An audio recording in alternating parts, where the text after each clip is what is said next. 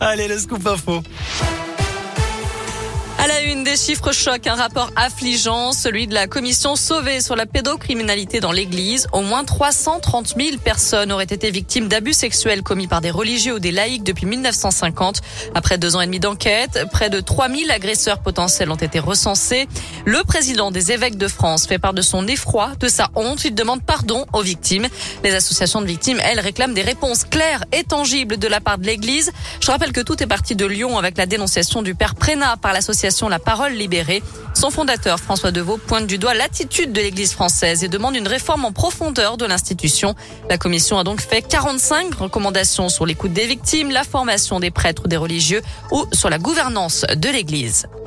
Tous dans la rue pour les salaires, les retraites, les conditions de travail ou d'études. Ce mardi est marqué par une journée de grève interprofessionnelle. Des manifestations ont lieu partout en France, notamment à Lyon. Un millier de personnes ont pris part à la manifestation, partie de la manufacture des tabacs en direction de la place Bellecour. Cette grève crée quelques perturbations dans les transports, les crèches ou les cantines scolaires. vous avez mis le détail sur l'appli Redescoop et redescoop.com.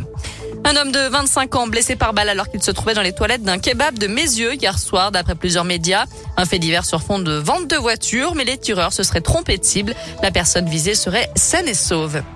Et puis cet acte presque héroïque, un jeune homme a été sauvé par des gendarmes à Culose dans l'Ain. Vendredi dernier, deux militaires en patrouille ont été interpellés par la passagère d'un train à quai. Pour un jeune homme retrouvé inconscient à bord, il ne respirait plus. L'un des deux agents a donc commencé un massage cardiaque, l'autre est allé chercher de l'aide. Ils ont réussi à ranimer la victime avant l'arrivée des secours grâce à un défibrillateur trouvé à la mairie de Culose. Le jeune homme, âgé d'une vingtaine d'années, a été transporté à l'hôpital en urgence absolue, mais son état se serait amélioré durant le week-end. Une obligation mais pas de sanction, du moins pas tout de suite. Dès le 1er novembre, les pneus neige ou quatre saisons seront obligatoires dans 48 départements, dont le Rhône, l'Ain, l'Isère, la Loire, la Savoie ou la Haute-Savoie. Mais le gouvernement annonce qu'il fera preuve de tolérance pour cette première saison. Dans l'actu aussi, cette prise d'otage en cours à la prison de Condé-sur-Sarthe dans l'Orne. Un détenu condamné pour viol et meurtre s'en est pris à deux surveillants fin de matinée. L'un d'eux été relâché, l'autre blessé est toujours entre ses mains. Les négociations sont en cours. On ouvre la page des sports avec du foot et le début de la phase de groupe de la Ligue des champions féminines. L'OL affronte Aken en Suède à 18h45 avec le retour d'Aga Gerberg après plus de 20 mois d'absence. Et puis il y aura du basket à suivre aussi avec la deuxième journée de championnat. La Svel joue au Portel. Le coup d'envoi sera donné à 20h.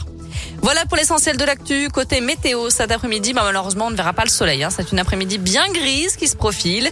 Beaucoup de nuages, quelques averses aussi un peu partout dans le Rhône, l'Isère et l'Ain. Les températures varient entre 13 et 15 degrés pour les maximales cet après-midi, voire 16 degrés à Lyon. Oh, si on veut être précis. 16 degrés.